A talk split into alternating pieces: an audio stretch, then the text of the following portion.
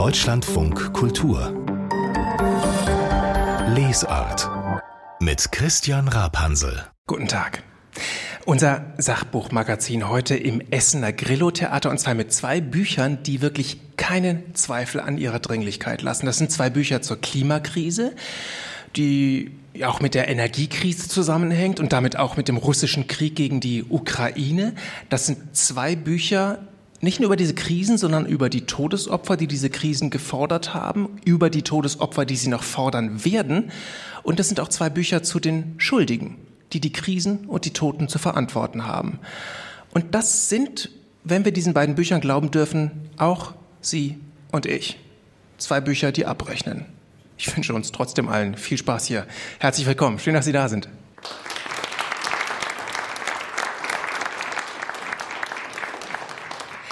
Das erste Buch hat Claudia Kempfert geschrieben. Sie ist Professorin für Energieökonomie, Nachhaltigkeit, leitet am Deutschen Institut für Wirtschaftsforschung die Bereiche Energie- und Umweltforschung. Und ihr Buch, das trägt den Titel Schockwellen, letzte Chancen für sichere Energie und Frieden. Herzlich willkommen, Frau Kempfert. Ja, schönen guten Abend.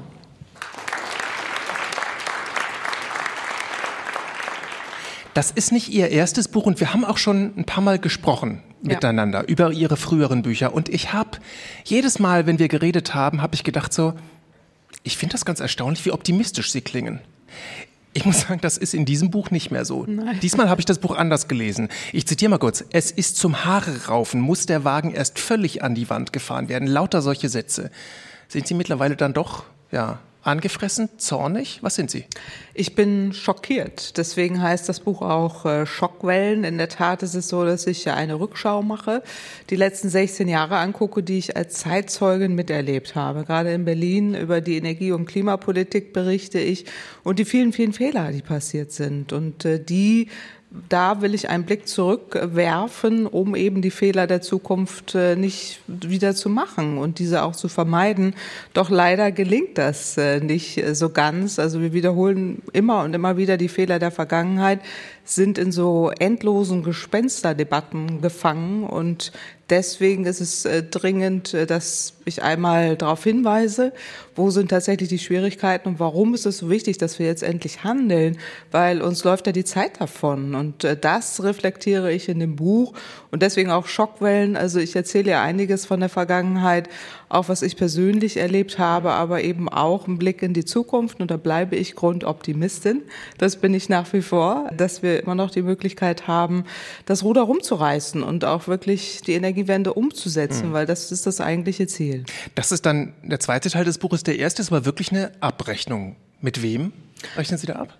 Mit der Energiepolitik der Vergangenheit. Also wir haben also wahnsinnig also viele Fehler Politik. gemacht mit der Politik in erster Linie, richtig. Also ich beschreibe ja eben, was in 15 Jahren falsch gelaufen ist, dass wir uns zu so abhängig gemacht haben, gerade von russischen Gaslieferungen und selbst verschuldet in die jetzige Krise reingekommen sind. Wir zahlen den Preis der verschleppten Energiewende dadurch, dass wir eben diese Fehler gemacht haben, dass wir so hohe Abhängigkeiten haben zu Russland, dass wir die Energiewende nicht rechtzeitig gemacht haben. Wir könnten heute einen Anteil von 80 Prozent an erneuerbaren Energien an der Energieversorgung haben. Wir haben es bei weitem nicht, haben das ausgebremst, haben wahnsinnig viele Fehler gemacht, haben Barrieren eingeführt, die uns eben in diese jetzige in dieses jetzige Schlamassel geführt haben und sind sozusagen gefangen in diesem Würgegriff auch der geopolitischen Streitigkeiten. Und da haben wir uns tatsächlich selbst rein manövriert.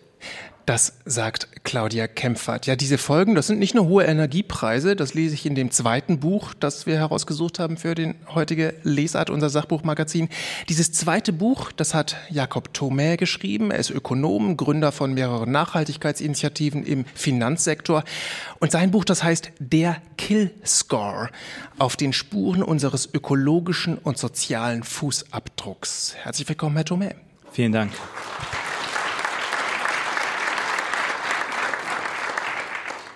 Das Buch ist ebenfalls sehr empört, würde ich sagen. Und wir merken das schon am Titel oder wenn wir uns auch das Cover angucken. Da sehe ich eine Hand, die mit einem Revolver direkt auf mich zielt.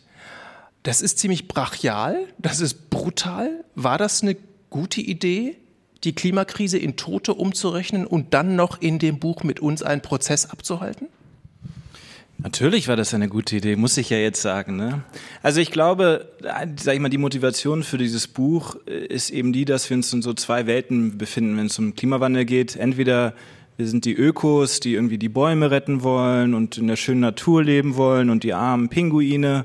Oder wir sind eben äh, sehr starke äh, Erbsenzähler, die diese ganzen Folgen des Klimawandels ökonomische Konsequenzen, Bruttosozialproduktseffekte 2050 und in Zahlen eben äh, gießen. Und ich glaube, beide dieser Aspekte sind irgendwie unbefriedigend in der Art und Weise, wie wir uns diesem Thema nähern können, weil das eine halt so etwas zu, irgendwie zu weich und zu hart ist. Und natürlich ist das Cover brachial, da ist natürlich auch ein Verlag involviert, der sagt, naja, man möchte natürlich auch Aufmerksamkeit für so ein Buch kriegen. Das, ich würde sagen, das gelingt. Aber es geht nicht darum, dass wir jetzt noch mehr, und das klingt vielleicht nicht einleuchtend, aber dass wir noch mehr ein schlechtes Gewissen haben, sondern dass wir einfach uns bewusst werden, es geht nicht nur um die Pinguine, sondern auch um Menschenleben. Also der Klimawandel tötet, auch anderes nicht nachhaltiges Handeln tötet. Wir verursachen den Klimawandel, ergo müssen wir auch dafür Verantwortung übernehmen. Und es kann natürlich ein sehr negatives Bild sein, aber natürlich auch ein positives, weil, auch wie Frau Kempfert sagt, wir können dann auch Menschenleben natürlich retten, indem wir unser Verhalten verändern. Also wenn wir andere Menschen töten, einfach nur durch unsere Art zu leben. Wie buchstäblich meinen Sie das? Habe ich, haben Sie Blut an unseren Händen? Naja, also es gibt Studien, die eben immer mehr auch, die eben natürlich beziffern, wie viele Klimatote wir erwarten in den nächsten Jahrzehnten und bis zum Ende des Jahrhunderts durch den Klimawandel direkt, also nicht nur Klimatote allgemein, sondern durch den Klimawandel verursachte Klimatote. Und nun leisten wir halt einen Beitrag zum Klimawandel. Die große Frage, die ich mir in diesem Buch natürlich schon stelle, ist, wer, wie Sie auch mich fragen, wer ist dafür verantwortlich? Sind es wir als Individuen, die mit dem Auto fahren und nicht mit dem Fahrrad oder die äh, Rindfleisch essen und nicht Lammfleisch oder nicht äh, vegan? das sind so die Optionen, die ich mir dann immer abends stelle. Welche Art Fleischsorte nehme ich heute? Naja, also halt Fleisch oder vegan. Sind es die Unternehmen, die uns diese Produkte, die produzieren und uns diese Produkte zur Verfügung stellen? Oder vielleicht auch mit Frau Kempferts Perspektive ist es dann doch eher die Politik, die die Rahmenbedingungen stellt für unser Verhalten. Und wenn ich halt mich nicht zügeln kann bei meinem abendlichen Abendessen, dann ist es nicht meine Schuld, sondern die der Umstände in meiner Gesellschaft. Ja, und ich bin gespannt. Im Lauf dieser Stunde werden wir noch erfahren, wie Ihr Prozess ausgeht, den Sie dann, dann mit uns anstellen. Ebenfalls bei uns ist Jens Dirksen, Kulturchef der WAZ, Medienpartner dieser Lesart, Lesart vom Deutschlandfunk Kultur. Ich habe vorhin gesagt, im Essener Grillo Theater, also gemeinsam mit dem Schauspiel Essen und auch mit der Buchhandlung Prust. Herr Dirksen, herzlich willkommen. Abend. Wir haben jetzt schon gemerkt, wie brachial beide Bücher daherkommen. Wenn wir da mal so eine kleine kurze Stilkritik machen mit Ihnen so als Kulturchef, wie haben Sie geguckt, als Sie die Bücher in die Hand genommen haben und wie haben Sie dann geguckt, als Sie die gelesen hatten? Ja, also ich glaube, das Buch von Herrn Thome ist eindeutig im Cover. Bei Frau Kempfert habe ich mich äh, tatsächlich gefragt, Schockwellen, das ist ein sehr, eigentlich ein ziemlich abstrakter Titel, der so äh, versucht, das in ein Bild zu fassen, was wir da in den letzten Jahren erlebt haben. Ich habe die Tonart beider Bücher als für ein Sachbuch ungewöhnlich empfunden. Bei Frau Kempfert war es ein sehr emotionaler Abrechnungsduktus, würde ich sagen. Also ich habe das Gefühl tatsächlich gehabt, dass sie dieser Ausgang oder diese, diese Wendung, äh, die das Ganze jetzt genommen hat, persönlich auch getroffen hat, dass sie extrem unzufrieden sind. Und ich finde sowas eigentlich auch sympathisch. Das darf auch in einem Sachbuch sein, finde ich, dass jemand sozusagen seine Betroffenheit markiert. Und also ich habe beide Bücher, auch den Tonfall bei Herrn Thomé, als eigentlich als Reflex gesehen auf die Verzweiflung, die einpacken muss, wenn man die gegenwärtige Situation sich anguckt. Also deswegen finde ich das äh, doppelt verständlich. Ich muss gestehen, Herr Thome hat ja auch in seinem Vorwort schon die Erbsenzähler-Metapher bemüht. Auf ähm, sich selber angewandt. ja, ja, auf sich selber angewandt. Und so ich, ich musste zwischendurch, das war ein bisschen unstatthaft, aber ich musste daran denken, dass wir als kleine Kinder mit Pistolen geschossen haben, die Erbsen äh, statt Patronen hatten. Und ich habe gedacht, er hat einfach nur die Patronen durch die, also die Erbsen durch die Patronen ersetzt.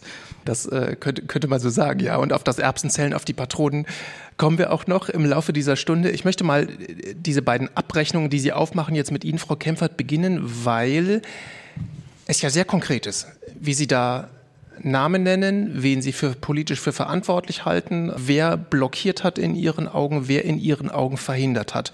Einer von denen zum Beispiel Peter Altmaier. taucht immer wieder auf. Auch das hat ein bisschen was Persönliches, muss ich sagen. was Wie kommen Sie, Sie da drauf? Naja, also Sie haben völlig recht. Das ist tatsächlich auch äh, eine gewisse Emotionalität da drin, einfach weil ich auch persönlich zurückgeschaut habe. Es ist tatsächlich mein persönlichstes Buch, weil ich eben auch sehr viel erlebt habe in den letzten 15 Jahren durch die Tätigkeit in äh, Berlin, weil ich in der Politikberatung drin bin, eben durch die Tätigkeit am Deutschen Institut für Wirtschaftsforschung als Sachverständige seit vielen, vielen Jahren äh, tätig bin und damit eben sehr nah auch an politischen Entscheidungen dran bin. Und da sind so viele Vorfälle passiert, die einfach fassungslos gemacht haben und mich auch schockiert haben. Also Peter Altmaier. Nehmen wir ihn als Beispiel. Genau, den nehmen wir jetzt mal als Beispiel. Genau, Kanzleramtschef, äh, Umweltminister und hat eben auch noch zeitgleich, das war ja zur Präsentation meines letzten Buches, aber das war, glaube ich, Zufall, einfach da eine Pressekonferenz abgehalten, wo er behauptet hat, die Energiewende kostet eine Billion Euro. Das war eine Bierdeckelrechnung, die niemand nachvollziehen konnte, weder im Ministerium noch im Nachhinein seine eigenen Sachverständigen, die das dann ja irgendwann auch deutlich gemacht haben in einer Anfrage oder in einer Antwort auf eine Anfrage gesagt haben, wir wissen auch nicht, wie Herr Altmaier da gerechnet hat und eigentlich ist das unseriös. Aber das kam Jahre später. Und in dem Moment, wo eben diese Zahl im Raum ist und alle denken, oh weia, wei, die Energiewende ist viel zu teuer. Und seine Antwort war ja eben diese Barrieren des Ausbaus der erneuerbaren Energien, die uns jetzt eben in die Situation gebracht haben, dass wir 150.000 wichtige Industriearbeitsplätze verloren haben, nämlich die aus der Solar- und Windenergie. Das sind die das Arbeitsplätze, die uns im Moment fehlen, weil wir händeringend jetzt dagegen steuern und versuchen, wieder Unternehmen anzusiedeln, aber eben durch diese Brachialmethoden, die da eingeführt wurden, auch durch die Mechanismen und die Antworten, die er da gefunden hat, oder eben die Regierungen derzeit, ist es so, dass wir jetzt eben weniger erneuerbare Energien haben, dass wir hohe Strompreise haben. Das ist sein Mechanismus, den er wirklich absichtlich eingeführt hat und äh, wir jetzt eben diese hohe Abhängigkeit haben zu Russland, die ja durch verschiedenste Politiker mit unterstützt wurde und eben auch die Warnungen, die wir auch gemacht haben, auch ganz, ganz viele andere WissenschaftlerInnen, die ich hier benenne, aber auch viele aus dem Ausland, äh, die gesagt haben, was macht ihr da in Deutschland eigentlich?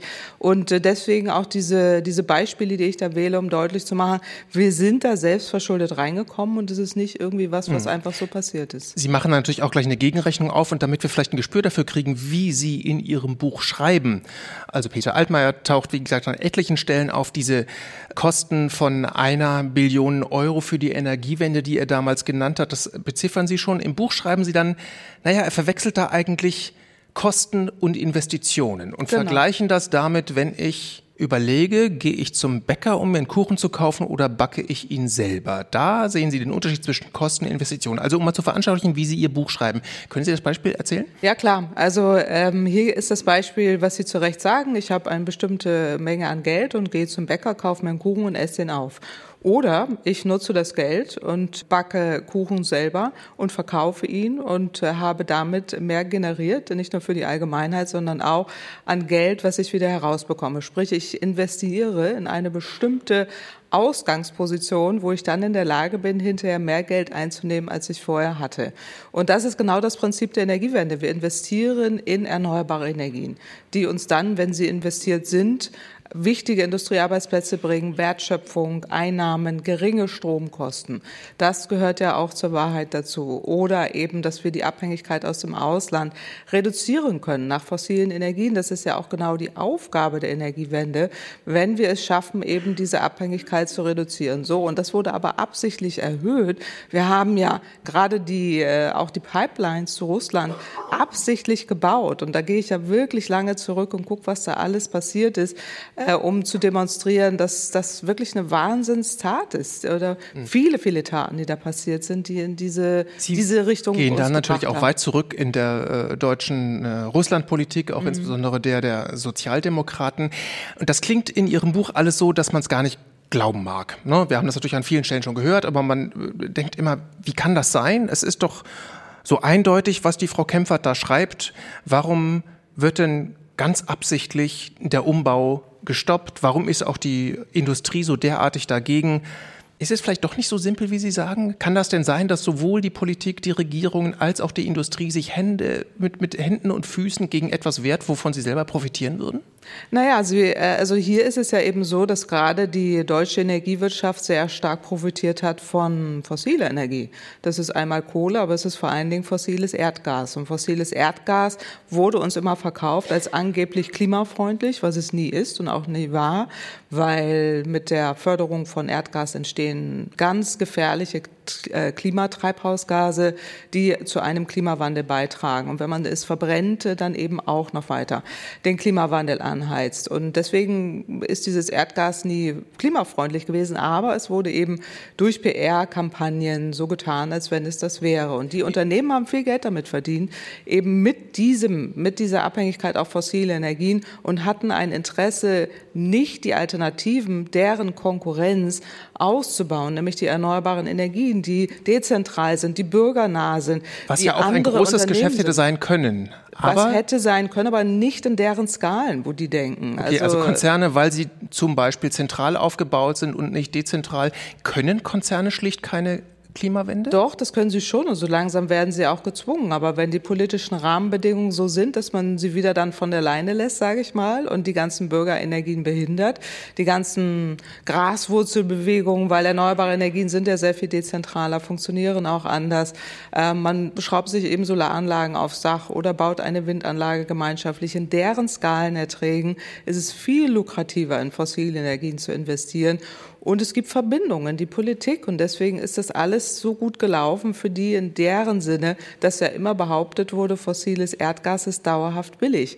wir alle zahlen den Preis dafür, dass wir geglaubt haben, äh, das sei eben billig. Aber jetzt zahlen wir die Riesenabrechnung dafür, weil wir eben diesen Trugschlüssen auch erlegen sind. Und das führe ich im Buch wirklich sehr, sehr deutlich aus. Und auch mit vielen Beispielen. Eine letzte Frage dazu, um auch die Größenordnung ein bisschen klar zu bekommen.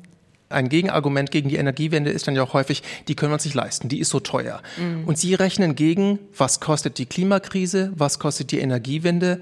Beides wird nicht billig, aber auf welche Differenz kommen Sie? Naja, also ich habe ja sehr früh auch äh, die äh, Kosten des Klimawandels äh, berechnet und eben deutlich gemacht, dass die Kosten des Nichthandelns sehr viel höher sind als die Kosten des Handelns. Sprich, damals, als ich anfing, auch vor über 20 Jahren, wäre es deutlich lukrativer gewesen. Wir hätten in Klimaschutz investiert, hätten diese hohen Kosten und die Klimaschäden und auch die Kosten der fossilen Energien vermieden, dann würden wir heute diese hohe Kosten, diese ganzen hohen Kosten, die wir haben, gar nicht haben. Und das ist so ein bisschen das, was mich ja auch so schockiert hat, dass wir eben nicht rechtzeitig umgesteuert sind, obwohl damals alle alle Zutaten, also um mal bei diesem Kuchenbeispiel zu bleiben, alle Zutaten da waren und wir sie auch schon in der Hand hatten und dann alles dafür getan haben, äh, das nicht umzusetzen, um eben wirklich wieder auf die Vergangenheit zurückzugehen. Und das, das ist wirklich enorm teuer.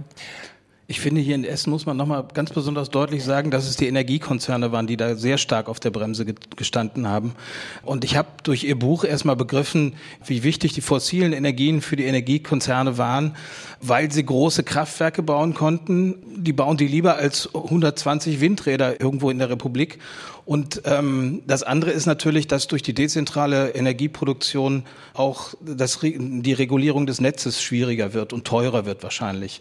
Und deswegen äh, ist es sehr nachvollziehbar und ich habe bei Ihnen das wirklich zum ersten Mal richtig durchschaut, wie die Energiekonzerne dieses Spielchen getrieben haben. Ich meine, das mit den permanenten Namenswechseln von, von E.ON, RWE, Innogy, dass das reine Hütchenspielerei war, das war uns, glaube ich, allen klar. Aber wie das funktioniert hat, haben Sie gut erklärt, finde ich. Ja, vielen Dank. Also es freut mich sehr. Aber ich, kriege häufig Rückmeldungen auch dieser Art. Also genau das, dass man eben so Aha-Effekte, aber häufig auch, ich, ich muss das Buch weglegen, weil das macht mich so wütend und es macht mich einfach fassungslos. Und eigentlich möchte ich das Buch jetzt an die Wand werfen, weil das kann doch irgendwie alles nicht wahr sein und dann braucht man Zeit, um weiterzulesen. Aber es ist einfach auch mal Zeit, das einfach zu benennen und schonungslos aufzuschreiben, weil wir können uns ja nicht immer weiter was vormachen und dann immer weiter in die Misere Rennen. Dafür haben wir zu viel Wissen. Und ich bin ja Wissenschaftlerin und auch verpflichtet, das der Öffentlichkeit zu vermitteln. Und deswegen eben dieses Buch. Wütend machen.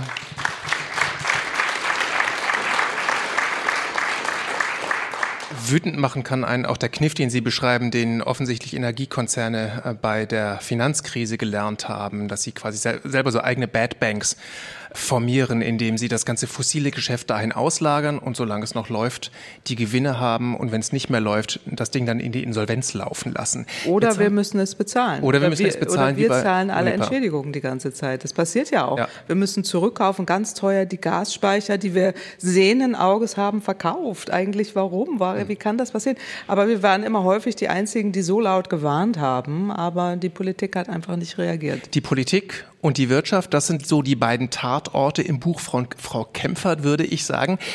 Und wenn wir jetzt zu Ihnen kommen, Herr Thome, mit Ihrem Buch Der Kill Score, Sie machen fünf Tatorte auf, an denen wir alle andere Menschen ermorden.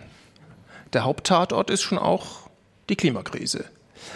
Sie beginnen Ihr Kapitel da mit einem kleinen sechsjährigen Jungen, der einen Julitag 2018 in Japan in der Schule nicht überlebt. Was macht dieses Kind zu einem Toten der Klimakrise? Ja, also äh, dieser sechsjährige Junge in Toyota, in der Stadt Toyota, die umbenannt wurde wegen des einschlägigen Autokonzerns, vielleicht mit einer gewissen Ironie, äh, gilt allgemein als einer der ersten klar äh, identifizierten Klimaopfer. Und zwar, weil es in diesem Sommer eine Hitzewelle in Japan gab mit außergewöhnlich hohen Anzahl von Klimatoten und Hitzetoten eben genau. Und dann äh, eine Reihe von japanischen Wissenschaftlern äh, eben herausgefunden haben, dass die Wahrscheinlichkeit dieser Hitzewelle in Japan ohne Klimawandel irgendwie sowas in der Größenordnung von alle 30.000 Jahre ist. Und mit dem Klimawandel dann in der Größenordnung von allen 20 Jahren. Und da muss man sich einfach mal überlegen, welche Konsequenz das hat. Also wir reden ja immer gerne im Klimawandel, ja, dann irgendwann in der Zukunft, aber das hat jetzt eine gewisse Frequenz.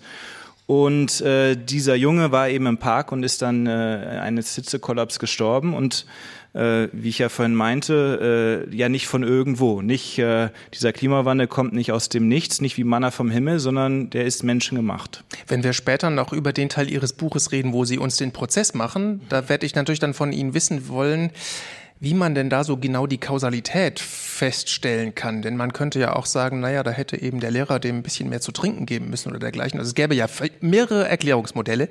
Dazu kommen wir nachher noch. Gucken wir jetzt erstmal, das war jetzt ein Beispiel, gucken wir erstmal an, von welchem Umfang wir reden. Ich lese bei Ihnen, die WHO schätzt jährlich 150.000 Klimatote. Das ist eine große Zahl, aber global war ich ehrlich gesagt fast ein bisschen überrascht, wie niedrig die ist. Das ist ganz interessant. Übrigens, diese, diese Reaktion bekomme ich oft, dass teilweise in dem Buch dann Leser und Leserinnen sagen, ach, ich dachte, die Zahl sei höher. Ich dachte, wir würden noch mehr Menschen umbringen. Das ist ein, ein Kommentar, den ich hatte. Ich fühle mich jetzt gar nicht mehr so schlecht wie vorher. Ich dachte, es seien viel mehr Tote. Also etwas kuriose Reaktion, ist aber natürlich auch ein bisschen zeigt genau das, was ich meinte, dass wir gar kein Gefühl für diese Zahlen haben. Wenn ich jetzt ins Publikum fragen würde, wie viele Tonnen CO2 emittieren Sie im Jahr, dann würden wahrscheinlich die wenigstens das, äh, ob das jetzt, ist es 10 Kilo oder sind es 10 Tonnen oder, also überhaupt die Größenordnung dieser Zahl festzulegen. Und das ist, glaube ich, schon die Verantwortung von uns Erbsenzählerinnen, da nehme ich Frau Kempfert so frechen Kollektivhaft, dass wir eben es nicht wirklich geschafft haben, das zu konkretisieren. Und es muss, es geht wirklich nicht, auch wenn das Buch das vielleicht suggeriert, darum, nur irgendwie mit der Pauke zu schlagen, sondern auch Dinge in Kontext zu setzen und sagen, 150.000 Klimatote dieses Jahr, 60 Millionen Menschen sterben im Jahr. Das ist jetzt also ein Tropfen auf dem heißen Stein, aber es sind 150.000 Menschen. Und es werden mehr. Sie sind ja nicht zufrieden mit dieser Zahl. Genau. Sie skalieren in die Zukunft hoch. Ja, also ich, ich skaliere gar nichts. Wir skalieren die wir hoch, skalieren. indem wir den Klima. Ich persönlich. Das war das falsche Wort. Sie rechnen hoch. Wie machen Sie das und auf welche Zahlen kommen Sie da? Genau, also ich mache das nicht alleine. Das sind unterschiedliche Wissenschaftler, die sich diese Frage überlegen, die eben halt gucken, naja, also wir wissen ja, wenn es Hitzetote, wir sehen das in der Vergangenheit, wie viele Leute sterben in Deutschland, in Hitzewellen, in anderen Ländern. Und äh, dann gibt es unterschiedliche Modelle, das ist ja auch okay.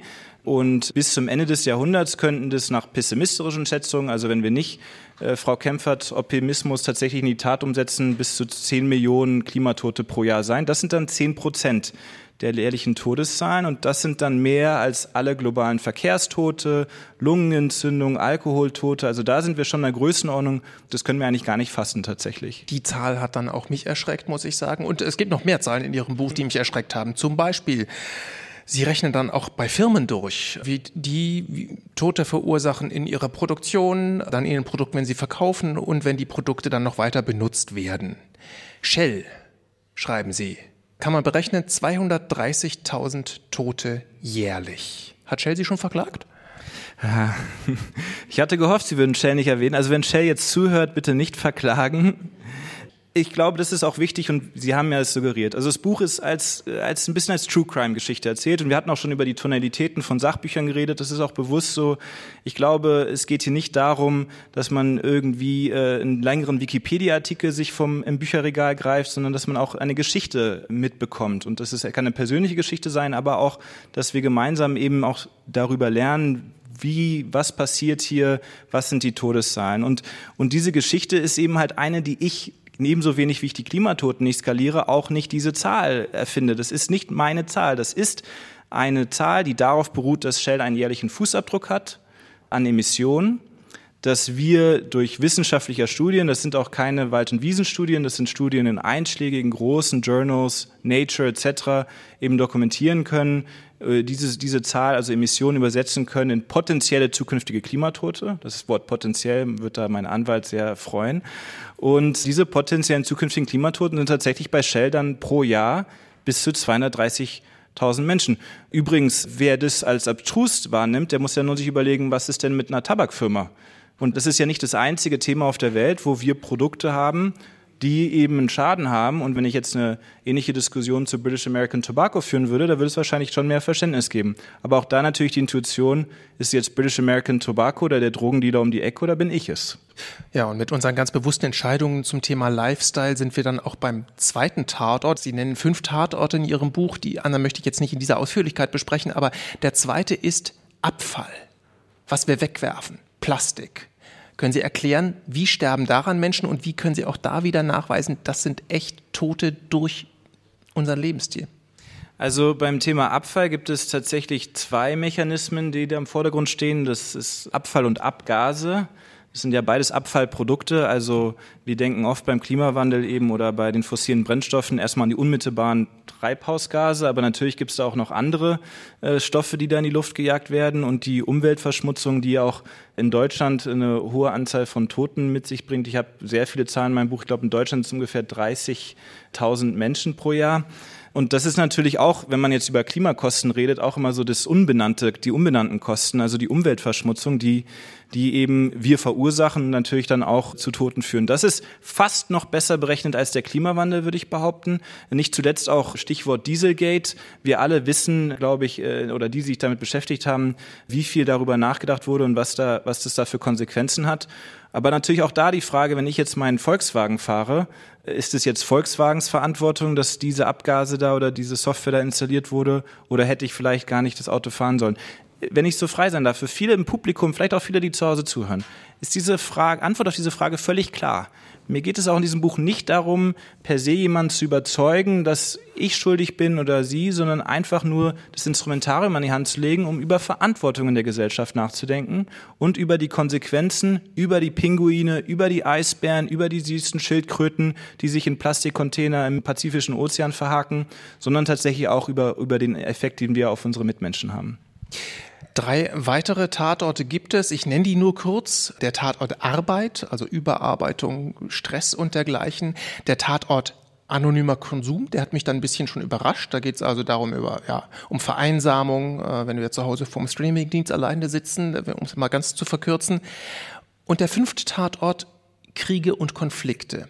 Und da merkt man schon, dass sie das Thema doch sehr weiten, dass es ihnen nicht ausschließlich um die Klimakrise geht. Gleichzeitig fallen mir natürlich noch viele andere mögliche Tatorte ein. Einen nennen Sie auch in dem Buch. Man hätte auch die zunehmende Unwirksamkeit von Antibiotika nehmen können, die wir auch selber herbeiführen. Den Tatort haben Sie weggelassen. Also wonach haben Sie ausgewählt, was Sie als Tatort mit aufnehmen und was doch eher nicht? Naja, so die äh, eben bei der antiviralen oder antibakteriellen Resistenz, da ist also da sind die Todeszahlen sogar noch dramatischer. Da hätte ich wunderschön in die Vollen gehen können, natürlich. Aber das Ziel ist natürlich auch nicht in die Vollen zu gehen, sondern eben da, wo wir Verantwortung übernehmen. Ich glaube, das, es muss schon wirklich äh, eine Verantwortung lokalisierbar sein. Also Sie haben ja auch ein bisschen fordernd gefragt, kann man denn diese Kausalitätsketten tatsächlich nachzeichnen?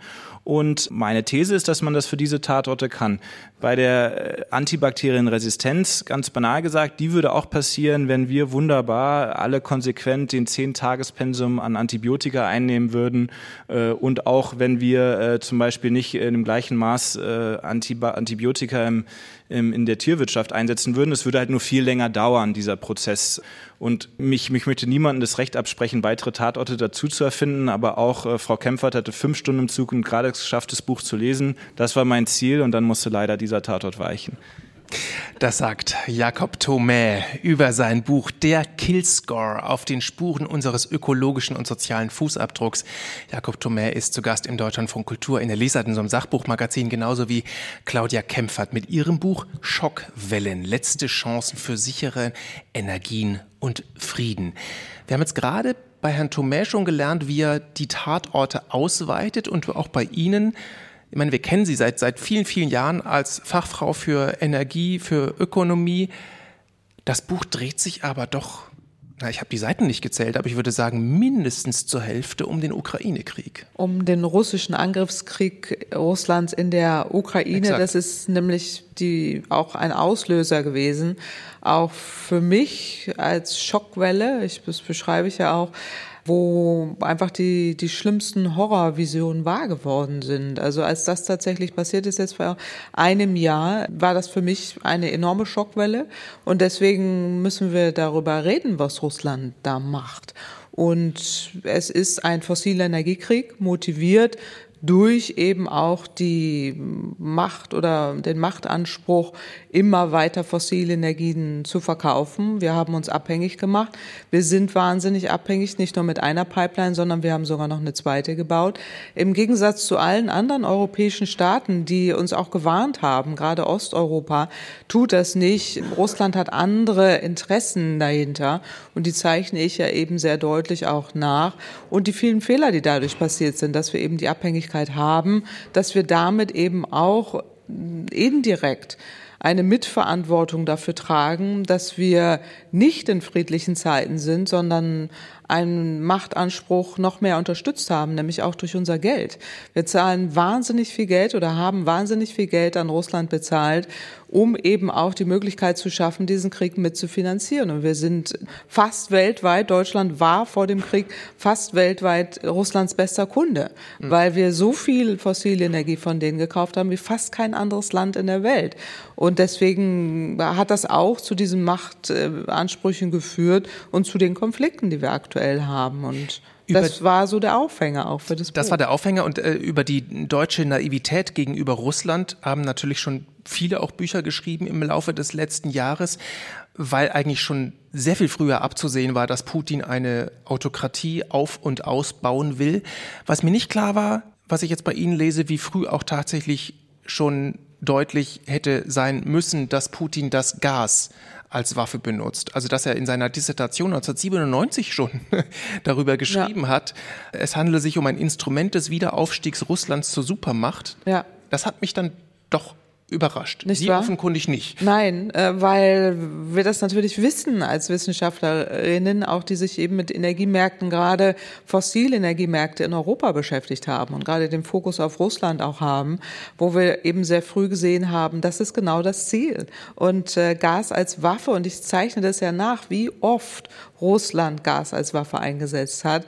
Spätestens 2014, und da haben wir zwei große Studien gemacht, muss klar gewesen sein, als eben auch diese Konflikte auf der Krim passierten und dann auch deutlich wurde, Gas wird immer und immer wieder als fossile Waffe eingesetzt. Schon früher. Sie und, zitieren und, Zahlen ja, ab 1991. So ist es. Im ja. Schnitt viermal im Jahr. So ist es, ja. Und das zeichne ich eben nach und dann kann man nicht wirklich sagen, Russland ist ein verlässlicher Lieferant und das ist alles nur ein privatwirtschaftliches Projekt. Da gerade bei Nord Stream 2 wurden wir eben sehr, sehr deutlich. Aber es gab auch deutliche Gegenreaktionen aus eben politischen Kreisen, auch aus der Wirtschaft, die eben immer wieder gesagt haben, nein, nein, das äh, ist eben nicht so und wir brauchen das Gas. Es ist billig und wir werden es dauerhaft haben. Und das war absehbar und man kann es ja so schön nachzeichnen, wie, wie als wenn man Schach spielt, dass Russland genau diesen Weg geht, dass er dann am Ende sogar auch noch diesen Krieg macht, äh, mit unserem Geld indirekt noch finanziert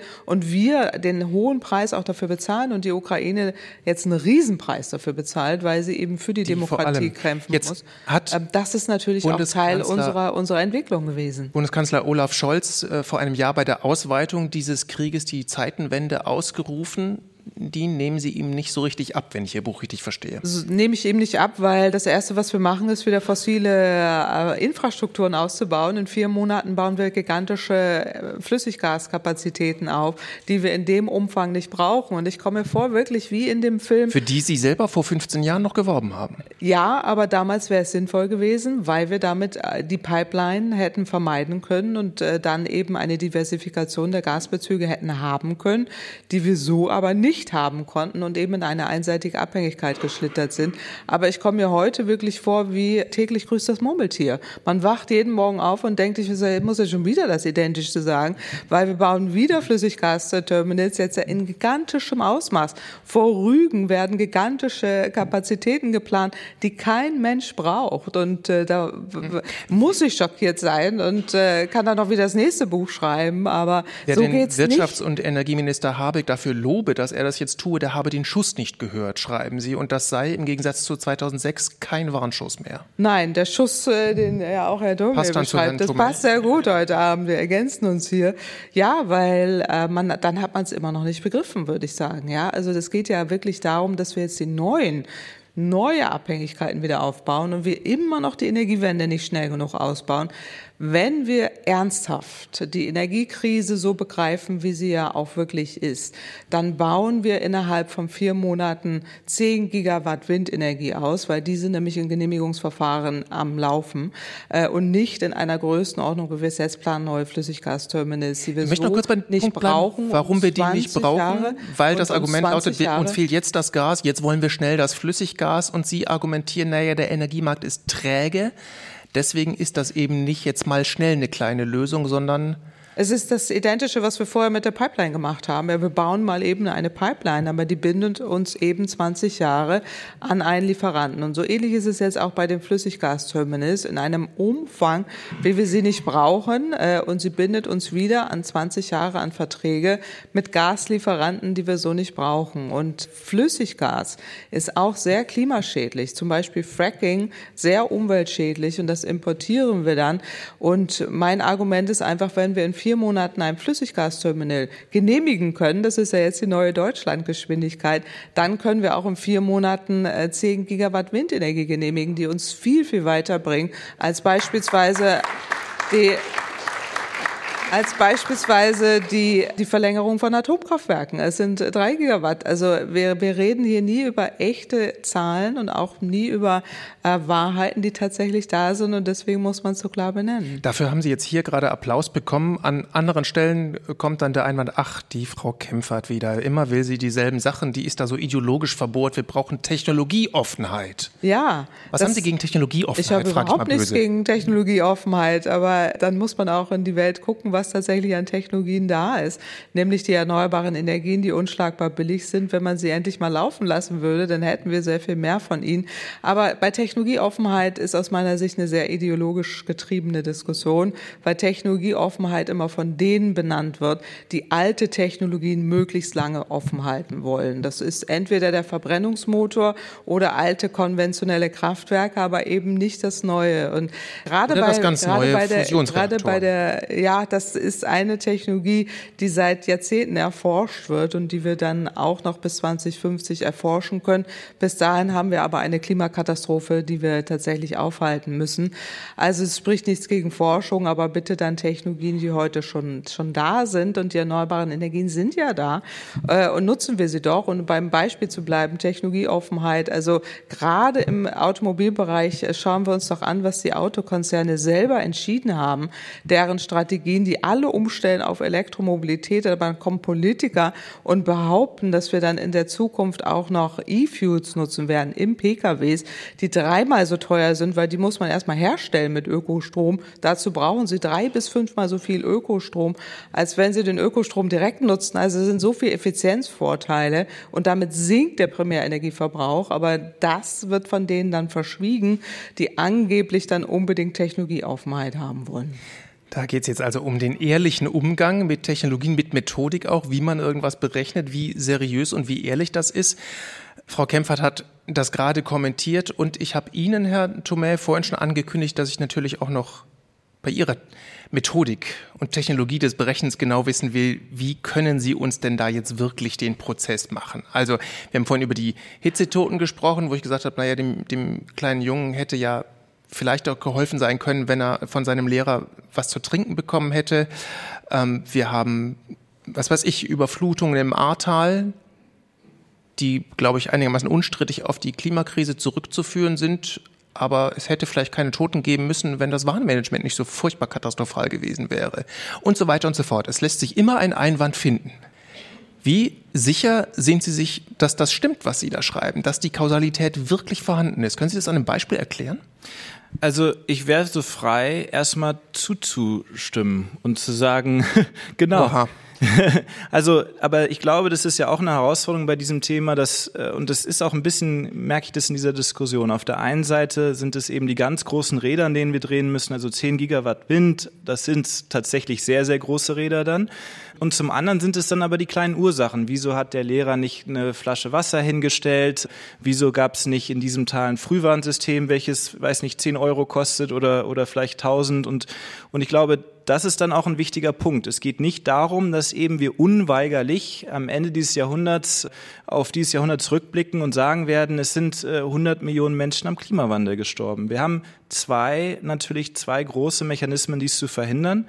Zum einen den Klimawandel halt aufhalten, aber zum anderen natürlich auch eben uns die Mechanismen einzuführen, um zu verhindern, dass dieser Klimawandel diese Kosten dann verursacht für unser Leben. Und, und das sind eben, und da ist es halt auch wirklich wichtig, dann am Schluss auch dieser Diskussion, das sind auch viele Dinge, die wir persönlich machen können. Also oft äh, man möchte ja dann verzweifeln oder man ist schockiert und man hat das Gefühl, ja, äh, was soll ich jetzt diese, wie soll ich diese Welt beeinflussen mit 10 Gigawatt, wenn dann die Politiker oder die großen Firmen irgendwie äh, sich gegenseitig in die Karten spielen? Aber es gibt halt doch viele kleine Mechanismen und das sieht man an diesem kleinen Jungen erneut. Also die, es ist ja, bestimmte Mechanismen sind ja völlig eindeutig. Also ich, ich bin mal so frei zu behaupten, dass es völlig eindeutig ist, dass der Klimawandel, ein, ein überwältigender Anteil des Klimawandels menschengemacht ist dass wir Menschen sind, das würde ich jetzt auch so im Raum stehen lassen und demzufolge dann auch da, dahinter stehen.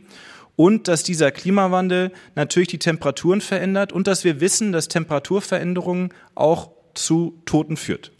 So, diese ganzen Fakten, die, die würde ich mal sagen, die sind klar. Und dann können wir darüber diskutieren, wie viel Klimawandel ist zu viel, anderthalb Grad, zwei Grad, wie können wir die Mechanismen einführen, um eben zu verhindern, dass es so viele Hitzetoten gibt?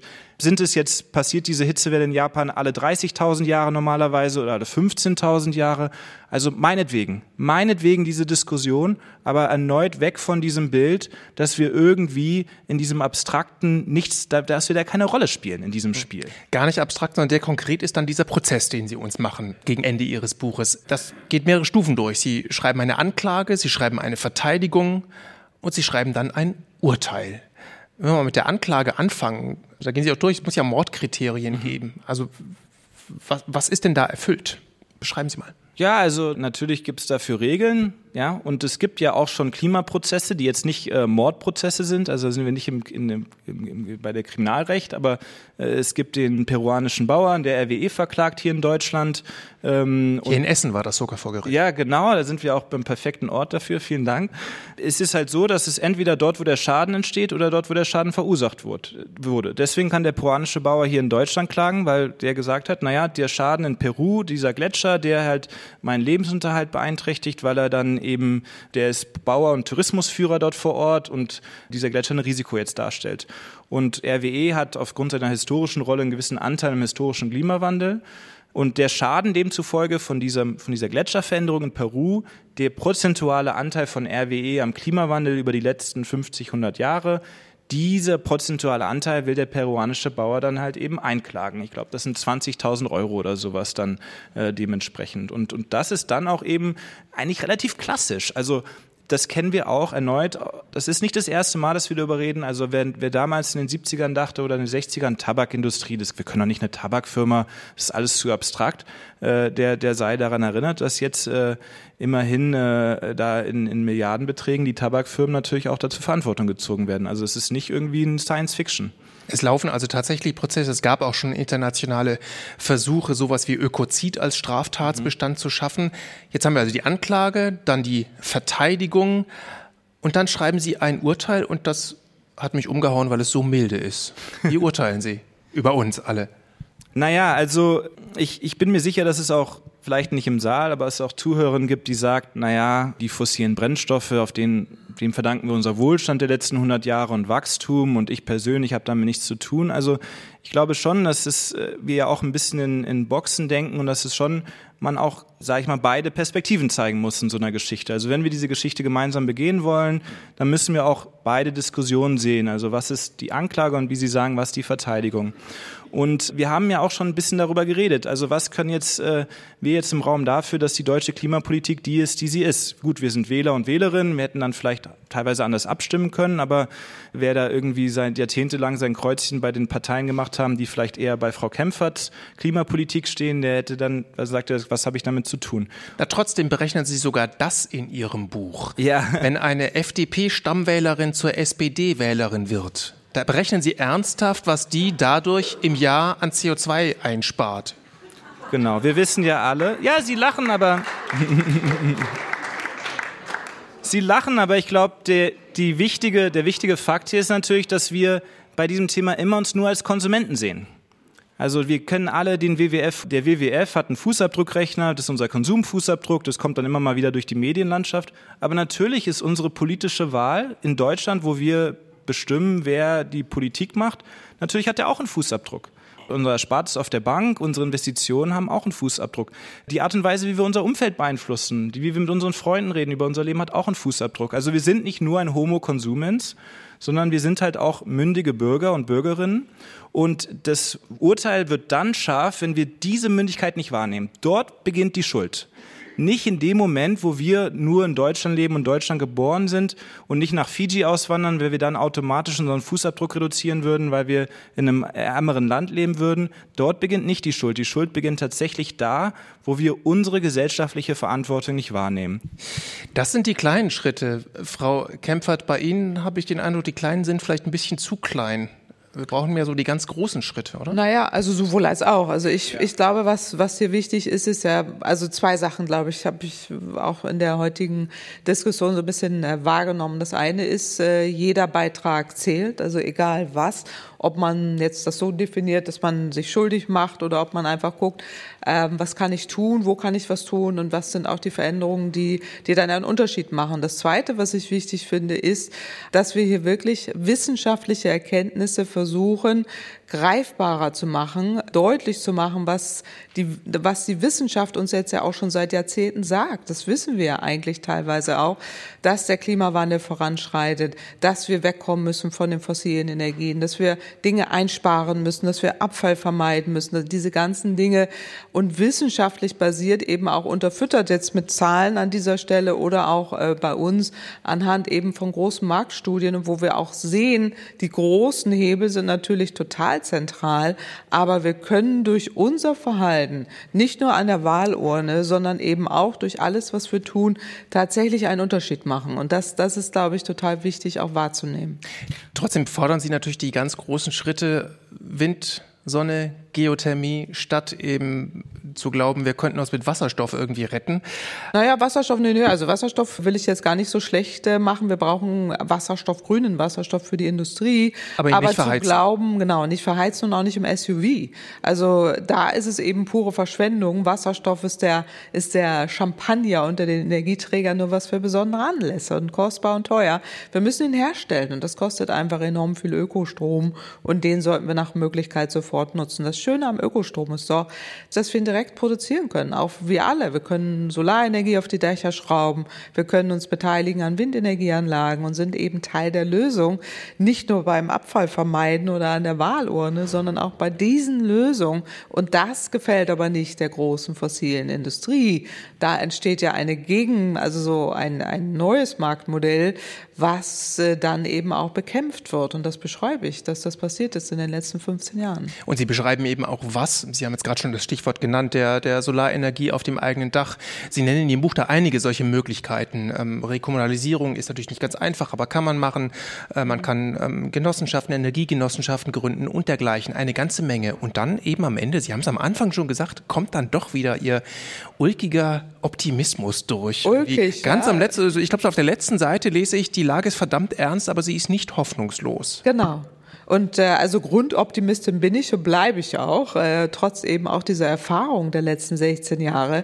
Aber wir, wir leben in Deutschland in einer Demokratie, wo wir freie Presse haben, freie Wissenschaft, enormes Wissen, was wir haben. Wir haben tolle Menschen in diesem Land, die sich auch beteiligen, die wirklich wach sind, die wissen und Dinge auch verändern können. Und das ist ein riesen Schatz, den wir haben. Im Gegensatz eben zu anderen Staaten, wo wir jetzt ja weltweit sehen, die wirklich Konflikte haben, die keine Möglichkeit haben, sich demokratisch zu beteiligen, wo Frauen äh, in einer unglaublichen, respektablen Art ihr Leben einsetzen, um für Demokratie zu kämpfen. Und wir haben es hier und sollten es nutzen und sind Vorbild in der Welt. Deswegen ist es aus meiner Sicht nach wie vor als Grundoptimistin ein wirklich gangbarer Weg, äh, dass wir die Kurve kriegen und eben die letzte Chance für Frieden und äh, saubere Energien tatsächlich schaffen. Also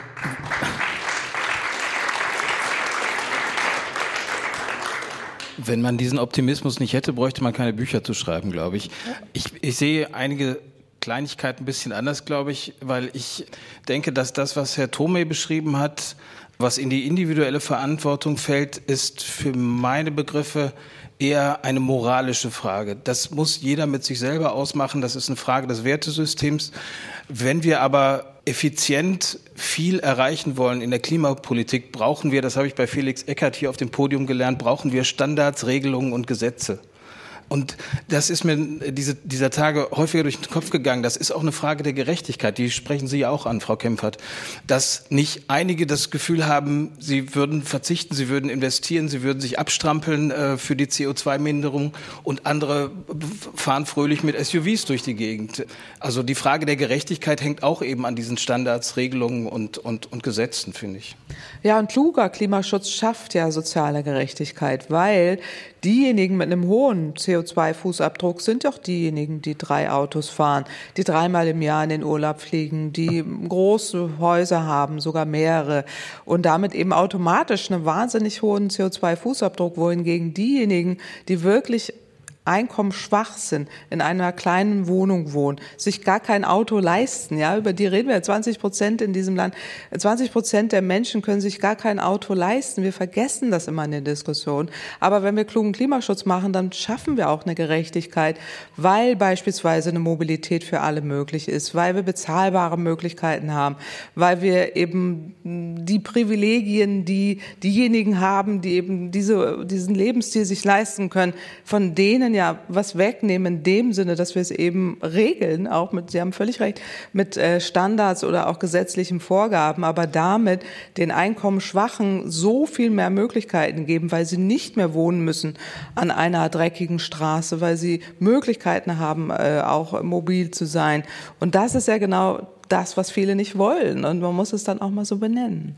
Ich danke Ihnen sehr. Die Lesart, unser Sachbuchmagazin im Deutschlandfunk Kultur. Heute mit Jakob Thomé mit seinem Buch Der Killscore auf den Spuren unseres ökologischen und sozialen Fußabdrucks, erschienen bei Klett-Cotta. Auch bei uns Claudia Kempfert mit ihrem Buch Schockwellen, letzte Chance für sichere Energien und Frieden, erschienen bei Campus.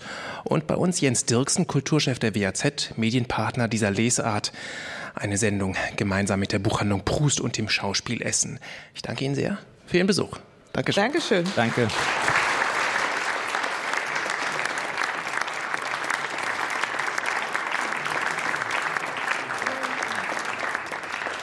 Das war's für heute. Ich danke Ihnen auch hier im Essener Grillo-Theater, dass Sie dabei waren und auch allen, die uns per Podcast hören oder im Radio.